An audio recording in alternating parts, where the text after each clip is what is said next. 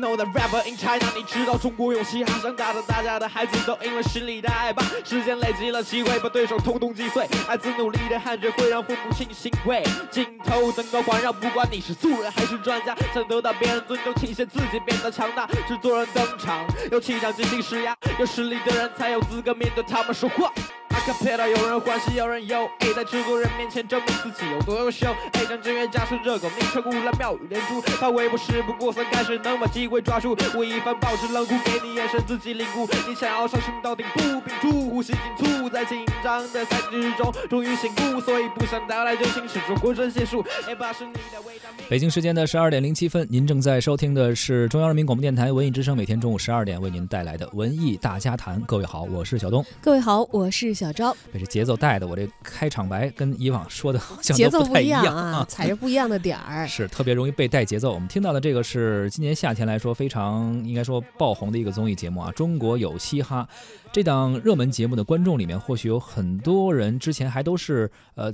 电视观众，而如今呢，却已经不再守在电视机前，说必须去看一个一个电视剧或者电视综艺节目，啊，也不再去等待可能什么《中国好声音》、什么《中国新歌声》之类那些决赛了，而是去关注网络的《中国有嘻哈》的决赛了。对，这好像转变，你要说很猛吗？大家觉得只是一个生活习惯很自然的一个转换啊，我怎么方便和我怎么去看我喜欢的内容怎么来。但你想想看，大伙儿等着盼着一个音乐选秀节目在暑期之间出这个最终的决选的成果，呃，收视率又报一个新高。这其实往回退个三四年还是很正常的事情。是，但是你看现在往前推个三四年，其实网络视频或者说大家追着呃一个客户端呀去看视频的这件事情，已经非常的习以为常了。原来可能还是一片蓝海，如今却是已经被大大小小的杀红了眼的各路竞争者所竞争着和厮杀着啊。相比二零一六年啊，已经过半的二零一七年，视频行业在资本市场的表现呢，用人家行内的话来说是相对平淡的啊。前三名当中呢，仅有爱奇艺在二月份进行了十五点三亿美金的可转债融资，此外呢，也没有发生特别大型的这个轰动全社会的一些并购啊、上市或者是私有化的事件。现在轰动啊，不一定是好事儿。以前有的那个视频网站呀。一个礼拜报一大新闻，老轰动了。他他那个叫轰然倒塌吧，是吗？反正挺轰动的啊，所以还是求稳吧。在内容和服务层面呢，视频这一块啊，在中国其实已经有了十几年的成长历程，当然也是这个创新最频繁、变化和升级最为明显的一个朝阳产业。短视频以信息流的形式迅速的在扩张，已经改写了传统视频的格局了。艾瑞数据已经上线的视频行业，二零一七年一月到六月的研究报告显示，爱奇艺、腾讯视频和优酷依然是位列主要数据的前三，而乐视视频和芒果 TV 继续领衔第二阵营。移动视频月设备总数突破了十亿。优酷呢，却调出了第一集团，三强的格局被瓦解了。像快手还有西瓜视频为代表的短视频开始冲击第二集团了。我相信大伙儿都是网络视频的观众啊，不知道大家最常使用的视频客户端是哪些？您在手机上，还是在 iPad 上，还是在电脑上观看视频的时间是最长的呢？有着怎样的用户体验啊？都欢迎通过微信互动的方式参与到节目的直播当中，关注文艺之声的微信公号，发来文字或者是语音留言。八月二十七号，本周日的十二点四十五分，我们将在卢米埃影城北京祝总万科店包场，请您观看电影《赛车总动员三》。如果您想成为其中的一员，现在就发送姓名加电话加《赛车总动员》到文艺之声的微信公众号抢票报名吧。风从海面吹过来，空中飘散海鸟的呼唤。从海面吹过来，你的裙角在风中摇摆。你说你在北方等着我到来，所以我背上行囊就离开。你说你那边。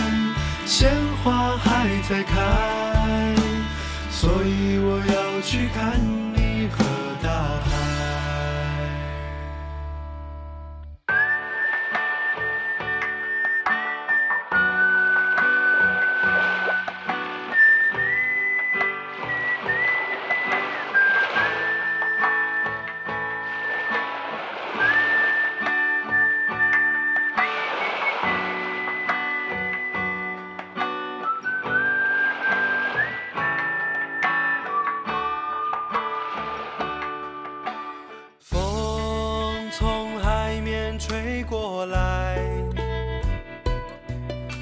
心也被暖开。风从海面吹过来，阳光洒满金色的岸。风从海面吹过来，空中飘散海鸟的呼唤。风从海面吹过来，你的裙角在风中摇摆。你说你在北方等着我到来，所以我背上行囊就离开。你说你那边鲜花还在开，所以我要去看欢迎回到文艺大家谈。今天我们关注的是视频行业的一个发展报告。这近半年的时间啊，究竟视频的这个竞争的行业竞争上有怎样的变化？但是呢，这个话题可能有点专业，大家听着可能有点儿呃，不是像我们平时聊一些娱乐话题的时候啊那么的轻松，所以有一些专业的术语可能需要稍微解释一下。就比如说我们要关注到的一些核心的数据吧啊，首先呢一块核心数据是月活设备数，嗯，指的是什么呢？指的是一个月内使用某 APP 的这个 App 的设备总数，嗯单个设备重复使用只计一台。哎，就是说这一个月之内用这个 app 的人啊的的的设备究竟有多少台？这叫月活设备数。还有一个叫月使用次数，什么意思呢？就是一个月之内某个 app 被用户使用的有效次数，用了多少回，这也是一个比较关键的数据，能够衡量出你的这个 app 的呃活跃度怎么样。嗯，还有一个核心数据呢是月有效使用时间，一个月内某 App 被用户真正在前台激活使用的实际时间会被计入，因为有的时候我们也会忘了关这个平台，是吧？啊，把它退到这个后台运行，这个时段呢是不计入呃这次的这个数据收集的。那么月有效使用时间呢，指的就是你得真正你在用它看这个视频多长时间。所以根据这三个数据，基本上能够判断一个啊，我们经常用的这些 app 它究竟的成绩表现怎么样。那么在上半年的时间，根据这三个数据，我们来看看谁排名靠前，而谁又掉队了。啊，你要真说这三个表啊，你你乍一看，你不细看它的那个指标项和这个它的抬抬头的话，你会嗯觉得，哎，我是不是应该核对一下这仨仨表没弄错吧？因为非常一致啊，前三位都是一样的顺序来排的。第一，爱奇艺；第二，腾讯视频；第三呢是优酷。也就是在月活的设备数和使用次数，包括使用时长上来说，都是这三个 app 占据了前三位。而排名的顺序呢，其实也是一样，爱奇艺遥遥领先，排在第一位，而腾讯排在第二，呃，优酷土豆排在第三位，基本上已经是三分天下的一个格局啊。嗯，不管是月活设备数，还是月使用次数，还是月使用时长，这一二三名之间的这个差距啊，也显得比较明显。可能只在这个月活设备数的对对比图上，这个图表的数字上，我们看到爱奇艺其实还是略逊于这个腾讯视频一点点的，它只是增长率上略逊于一点点啊。嗯，但它实际的这个呃呃月活设备数是五点五七亿一台，嗯。而腾讯视频呢是五点零二亿台。这这可能跟是不是腾讯在毕竟 QQ 啊和微信的这个呃用户太大了，所以它转发的时候经常能够转发腾讯视频的内容，嗯，有有有这个可能性啊，嗯它毕竟它这个就会跳到那个可供使用的基嗯础流量是跟其他的我觉得不太一样的啊。是而爱奇艺在这个月使用次数方面呢，呃，六月的这个使用次数是一百七十九亿次，腾讯嗯视频是一百三十四亿次，而到了优优酷呢，已经变成了六十六点三亿次了。啊，这就差的比较多了，嗯。在增速方面更是有着明显的差距了啊！爱奇艺的这个增长率是百分之二十七点四，啊，腾讯视频是百分之三十四点一，而优酷呢是负百分之七点八。就是在退步的过程中。那再看一下月使用的时长啊，同样爱奇艺呃比较靠前，领先是第一位，而在啊二零一七年六月，它是被使用了呃一百九十九亿次，呃总共的增长率应该是百分之十八点四，而往后看。呃、往后看这个腾讯视频，它是四十四点二，而到优酷是三十二点九，所以基本上也是这么排下来。嗯，那么在这些图表上啊，可能我们这个普通的外行人也就看看数据啊，看个排位嘛，嗯我们知道一下行业这个前三甲是什么，或者这个前十是什么，也就看个这些了。但是在业内的观察者眼中呢，逐年的变化其实呢是行业内风刮过所留下的痕迹，反映了当下，也透露着未来。文艺大家谈特约媒体观察员、中国传媒大学教授柴路静。比较2017年上半年视频报告与2016年度视频报告，有些共同点哈，就是视频 App 的月活设备数、使用时长、PC 视频日均用户、PC 观看时长等行业核心数据在稳步增长，而17年这半年的数据显示，增长趋势明显。举一个例子吧，到今年六月份，视频 App 月活设备已经达到了十点四亿台，这个数字不知要羡煞多少其他国家的从业人员哈。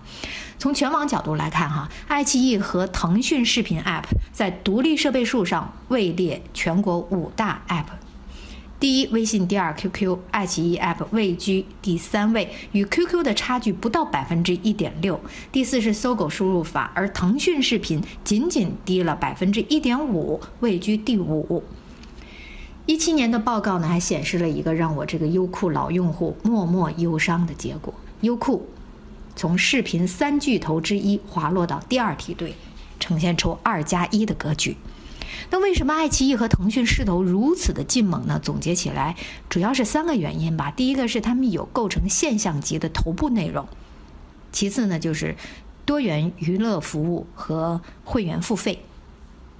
当下，头部内容是凝聚流量的制胜法宝。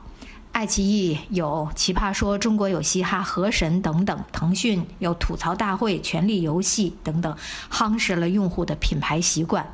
而优酷的文化矩阵，比如说圆桌派、一千零一夜、小说等等，因为在流量方面不占优势，所以就被挤到了第二梯队。马太效应也适用于视频网站。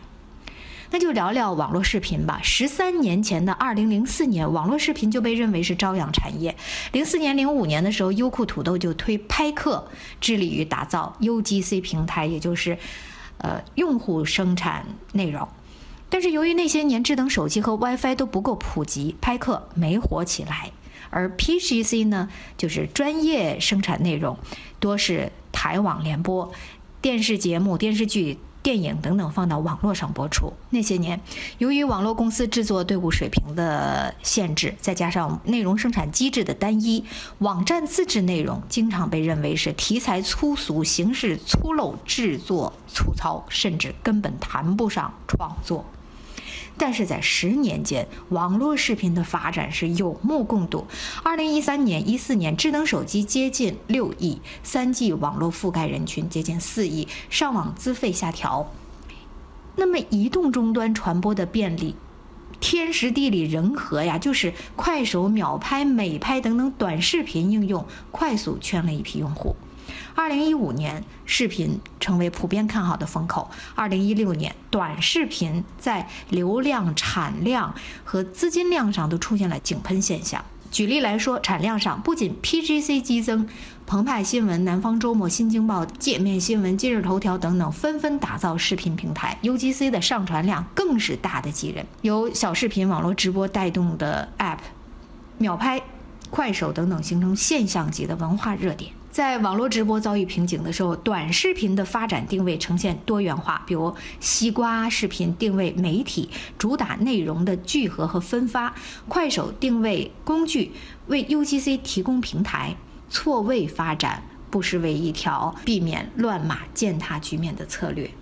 不像网络直播哈。再看资金量，据蓝莲花研究机构预测，短视频广告四年后规模将达到六百亿元，是现在的十倍。新闻信息、媒体广告、短视频的贡献率会从目前的百分之十三攀升到百分之六十三，在所有渠道中增长最快。而整个在线视频广告预计二零一九年比二零一六年翻一番，达到六百二十六亿多。总体分析起来，在视频行业依然被看作是朝阳产业的今天，第一梯队的优势越来越明显，第二、第三梯队的边界逐渐模糊，竞争更加惨烈。视频风口浮现时，也并非所有的网络视频平台猪都能飞得起来。总要有些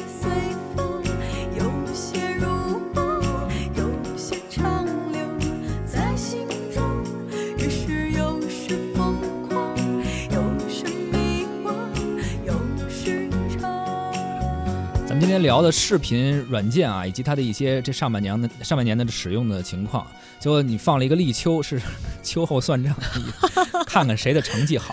其实有时候很多人都会说，说我管你是哪个 app 呢，只要有我喜欢看的内容就可以，我就下载一个。嗯其实你这个说中了，我就是这一类型的用户，是吧？所以最后就每个 app 都下了一个。对对对，我下了好多，嗯 但是其实我这个执着使用的话，我还真的会考虑像我们这位听友所说的这个情况。嗯，这位叫红叶啊，你看果然也是立秋以后出现的是 出现的这个网友在留言中说了，说我以我以前其实是老用优酷的，但因为它总是卡，我现在已经换用别的了。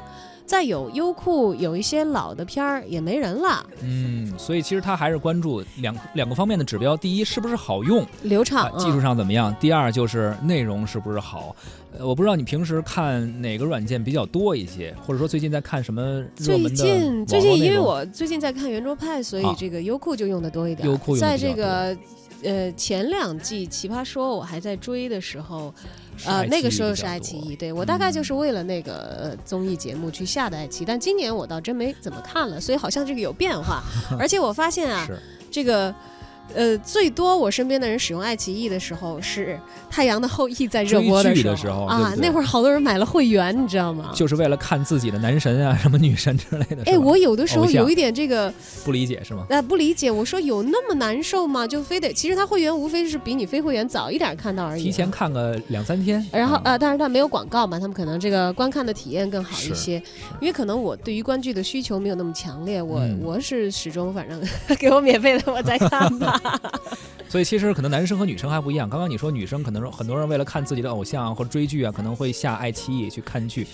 其实男生啊，可能很多人跟我有同感。我们下那个 app，你可能都没听说过，什么聚力体育，我还以为你下快手呢 P P 呢 T V 的，然后什么暴风体育，就是为了看球。啊！今年是因为这个中超的版权，还有很多英超啊，包括欧冠的版权都被 P P T V 给买走了，所以我们其实用 P P T V 用的是最多的。啊，这个我了解，我、嗯我听过一些这个呃男性的朋友讲过，因为那那阵儿他们这个在在骂乐视嘛，啊，是说乐视当时为了这个打了巨大的广告，说这个有有什么什么比赛的这个独家的版权，去年人家确实还是有的。哎呀，他们就疯狂的去充会员啊。问题是有人为这还买了个乐视 TV，买了个电视，结果今年 没有没。有没看成，然后我看到一个最可最有意思的一个留言，就是网上的一个网友问乐视的小编，呃，小叫小编还是客服，说我想看球有没有？说没有。中超有吗？没有。欧冠有吗？没有。说我也就忍了。滑雪你都版权都没有了，就是什么自行车也都没有了，说怎么办？说那现在就是没有版权，所以他的会员确实白买了，而且他还买了个电视。嗨，你想想，这这个会员想的是我这个没有，这个没有，小编心里想的是、我 我小编的工资还能不能有了，都不一定有啊。所以说，可见这个竞争是多么的惨烈哈！你虽然说咱们有这个人口的红利和市场的红利，中国确实人多嘛，所以用户也多，但是也是会面临着很大的竞争。那你可能人少的话，可能两个 app 就竞争了；但是你人多的话，可能三个、五个甚至十个。现在还除了这些追剧的视频以外，现在还有很多短视频，包括你刚刚说到的快手，还有什么梨视频、西瓜视频，又出了一些水果系列的东西，也参与到了竞争中。而刚才有一个数据表示说，现在短视频开始已经冲击到了前面这些自制剧啊、这些长视频的这些头部的 app 了。嗯，那像短视频的话，它其实是很好的一个新闻的一个载体。而像刚才柴老师也提到，就是当这个巨头已经形成，你在这个优质内容的竞争上，似乎你不比巨头具备更多优势的时候，你打一些差异化的牌，嗯走一些可能更便捷、更适合自己的类型化的东西，对，比如大家都做直播的时候，你看我就是比较常看的一个，只下了一个直播软件叫呃龙珠，因为那个龙珠啊，它是有它是 PPTV 旗下的，它可以把足球的现场直播的视频，哎，可以有这个版权，同时呢，你可以作为主播，不管是男的女的，你都可以去解说这个比赛，这就是一个类型化，它打一个差异化。对大家所瞄准的这个用户的需求是不一样的。像提供这个头部优质内容，这是现在可能巨头们他们有力量去做一些内容生产的这些 app，他们背后的这个机构啊在做的一些事情。因为内容生产这东西，你也不好说，你没有说是有一个保底，说投多少就一定能出来多少，这个说不准。你可能只能说是集中优势资源，然后去做一些尝试，哎也很有可能就出不来。那么再次一些量级的，它可能我做到。一个平台，就像快手一样，所有的人可以在这里来表达哎，或者我有一些其他的一些直播资源的优势等等。其实打好这个差异化的竞争牌的话，也是可以在这个广阔的市场当中分得属于自己的那一杯羹的。大家要是愿意听音频的话，也可以下载我们中央人民广播电台的音频客户端啊，中国广播 APP。北京农